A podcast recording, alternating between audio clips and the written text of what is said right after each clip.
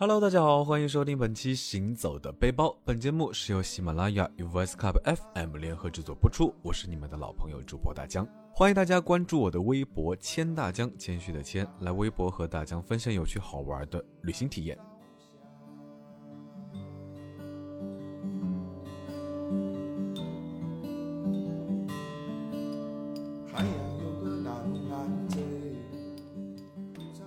那前段时间呢，武汉这个城市在抖音上是着实火了一把呀。那大江经常在偷偷刷抖音的时候，刷到气派的长江大桥、宏伟壮观的黄鹤楼，以及特别特别多的特色武汉小吃。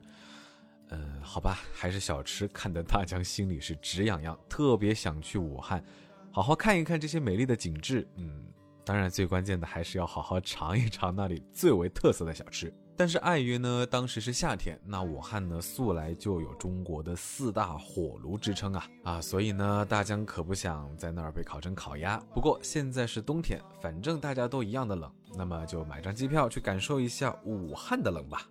没错，嗯，想出去玩就是这么任性。武汉呢是位于我国长江与汉江的交汇之处，是华中地区最大的中心城市，也有人叫它叫做江城。那当然，大江对于武汉的了解，呃。之前基本上仅限于热干面和鸭脖，啊，谁让是资深吃货呢？对吧？行了，那接下来咱们话不多说，乘着飞机出发喽。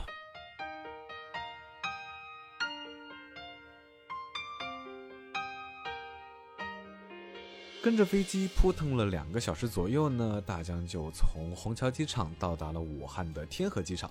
在武汉出行的首选当然是轨道交通，因为大江在来之前啊已经有听到就是武汉的朋友疯狂的抱怨武汉的堵车现象啊，当然这也让大江打的去酒店的想法呢破灭了。嗯，毕竟可不想在路上堵上那么一两个小时，只能在车上看着计价器显示的价格蹭蹭蹭的往上跳。呃，别问大江是怎么知道的，毕竟上海也很堵啊。那大江这次选择的酒店呢，是位于市区的地铁站附近，交通非常便利。那从地铁站出来呢，走两步就到达了酒店。第二天起了个大早，刚想到阳台上伸个懒腰，把门一拉开啊，然后迅速的就关上了，被冻了回来。嗯，武汉是真的冷，赶紧多穿了两件衣服，吃完早饭出发啦。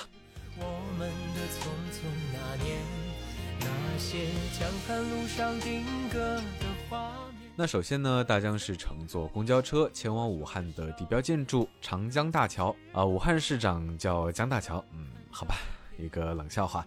那武汉长江大桥呢，横跨于武昌蛇山和汉阳龟山之间，是长江上修建的第一座桥梁，具有非凡的历史意义。那纵观整个大桥呢，基本上分为两层。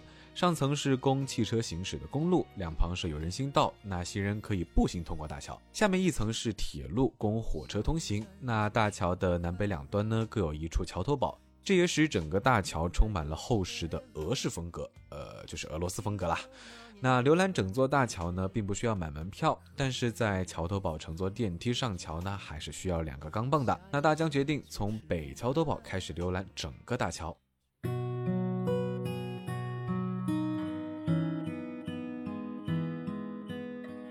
不得不说呢，在长江大桥上俯瞰江面以及武汉三镇的美景的感觉还是非常不错的。嗯，但是呢，啊，大家还是劝大家冬天就别上桥了，因为江风实在是太大了，冰冷刺刺刺刺刺骨啊！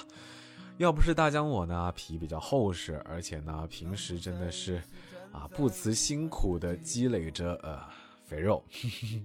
可能呢，大江当时就会被吹到长江里去游泳。在大桥上待了大概二十分钟左右呢，大江终于到达了南桥头堡。那在下去的电梯里呢，说实话还是有点瑟瑟发抖啊。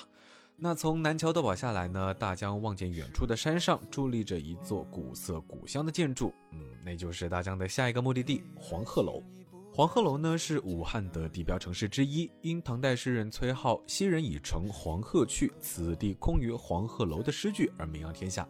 那黄鹤楼位于黄鹤楼公园的蛇山山顶，在公园门口购买一张七十块钱的门票入园，然后再步行个十几分钟呢，就可以到达黄鹤楼的底下。进到黄鹤楼中啊啊，里面满满当当，全部是人。那挤在人流之中呢，大江是涉级而上啊，说实话还是有点挤得喘不过气。当爬到黄鹤楼顶楼的时候呢，立马会有一种豁然开朗的感觉。那站在观景平台向外眺望，滚滚长江和武汉三镇是尽收眼底。长江大桥呢，如同卧龙般横卧长江南北，来来往往的车流展示着武汉这座城市的活力。从黄鹤楼下来，大江在黄鹤楼公园里面逛了一逛呢。说实话，肚子就要开始抗议了。毕竟今天还是走了挺远的。拿出手机地图一搜，那不远处呢就是武汉有名的户部巷小吃街啦。那么接下来呢，就跟着大江去那里填填肚子吧。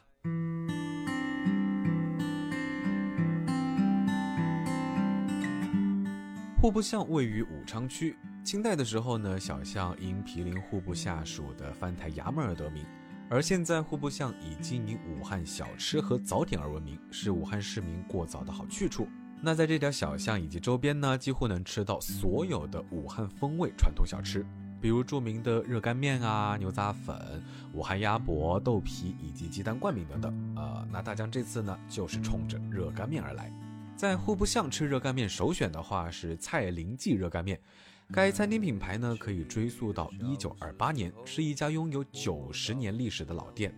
它的热干面精洁爽口，味道鲜美，是深受大家的喜爱，享有武汉名小吃的美誉。那大江走到店门口，看到许多人在那排队，花了十分钟左右呢，才进到店里面，可见这家店的人气还是相当之高啊。那整个店面呢，给大江的感觉就是啊，说实话还是有一些些的陈旧，但是闻到里面的香气呢，啊，还是立马让大江啊迫不及待的赶快点一份热干面尝尝看。那在店里面呢，其实是可以透过玻璃窗看到里面的师傅是怎么制作热干面的。先将面烫好，然后在碗里加点醋啊、酱油，然后再撒上辣萝卜丁、葱花，最后再淋上芝麻酱、小麻油。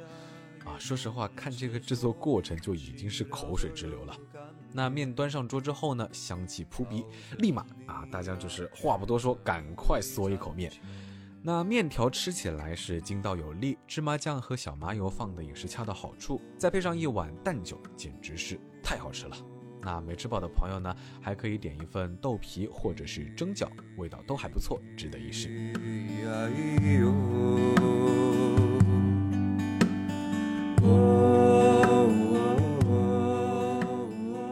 在吃饱喝足之后呢？根据之前做的攻略，大江直接乘坐公交车前往东湖之滨的湖北省博物馆。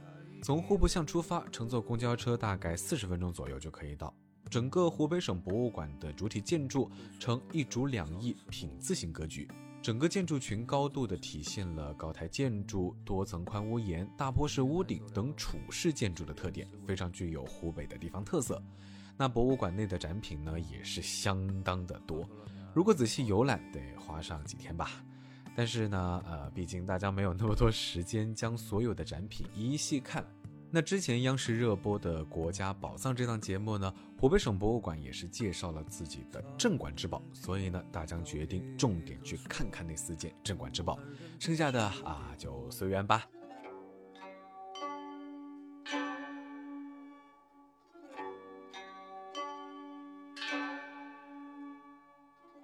说到湖北省博物馆的镇馆之宝呢，那曾侯乙编钟肯定是不得不提的。它呢位于博物馆的曾侯乙展厅内。大江虽然之前在电视上、书上都见过、听过这件文物，但是说实话，当你亲眼见到它，还是会被它的气势给震撼到。一整套编钟气势恢宏，自上而下按照音律共排列为三排，很难想象几千年前的古人竟然拥有如此精湛的技艺。至于越王勾践剑呢，之前大江以为是一把呃还比较长的大刀，但实际一看，其实嗯大小只有中等的样子，但是还是看得出制作非常的精致，而且刀在几千年后呢依然非常的锋利。前面在看曾侯乙编钟的时候，大江就想着说，哎，是不是可以就是听一下这个编钟的演奏？那在博物馆逛着逛着，哎，发现。馆内的演奏厅内还是真的可以欣赏到精彩的编钟表演。那具体的演奏时间呢？大江在这还是推荐大家提前上湖北省博物馆官网查询具体时间，以免错过表演。毕竟每场表演之间还是要隔比较长的一段时间。那场馆内的其他许多宝贝，大江就不一一叙述啦，毕竟啊，可能几天几夜都说不完吧。感兴趣的朋友呢，可以自行前往参观。总之，湖北省博物馆非常值得你去看看。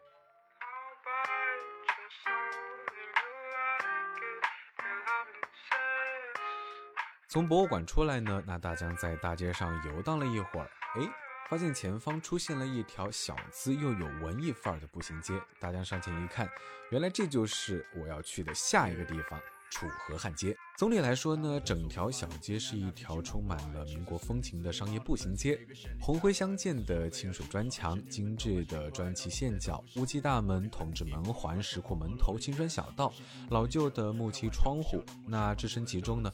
仿佛时光倒流啊，就像自己真的在民国一样。作为一条滨水的步行街，一条楚河贯穿其中，那大家可以在汉街中段的码头乘坐游船观光，欣赏两岸的江城风光。那走到汉街的中段，还可以看到特别有代表性的大戏台，仿古风格的戏台庄重中透着一丝秀意。那有的时候呢，这里也会举行现场表演。不过呢，大江的运气好像不是很好，当时并没有看见演出啊。那大江继续在楚河。汉街逛了一会儿，欣赏完美景呢，就准备开溜了。当天的行程呢，就算是结束了。那第二天呢，大江就要回上海了。不过回上海前，大江还是想去武汉大学看一看。毕竟大江的心中呢，也是有一种独特的校园情节。呃，不过大家可能会问，大江为什么不在樱花开的时候去武汉大学玩？呃，毕竟武汉大学的樱花还是非常有名的。那不在樱花开放的时节去玩的原因呢？当然是因为那个时间段人会非常的多啦。而且呢，来都来了，当然还是去看一看呗。所以第二天呢，大江差不多九点起了床，吃完早饭之后就乘坐公交车前往武汉大学参观参观。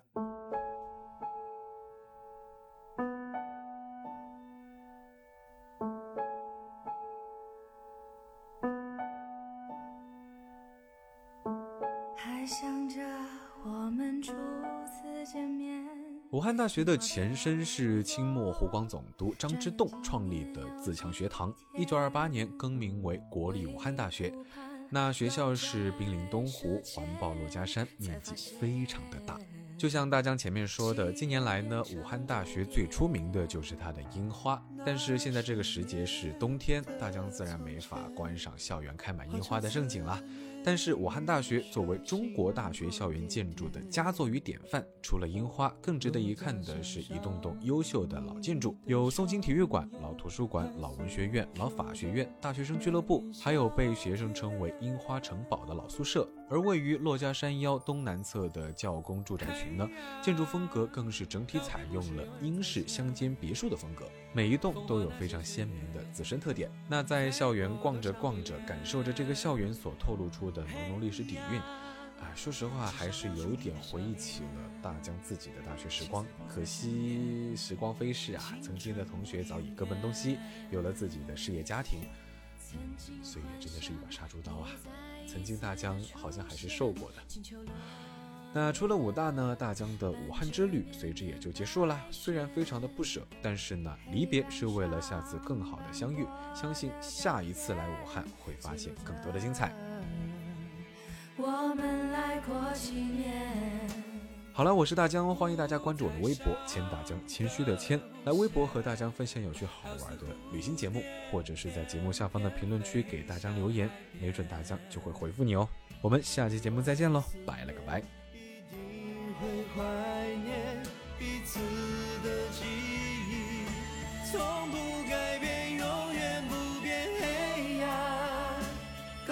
是永远再见。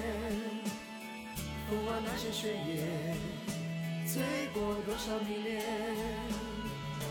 嘿呀，再次拨动吉他琴弦，总是泪流满面，也会拼搏向前。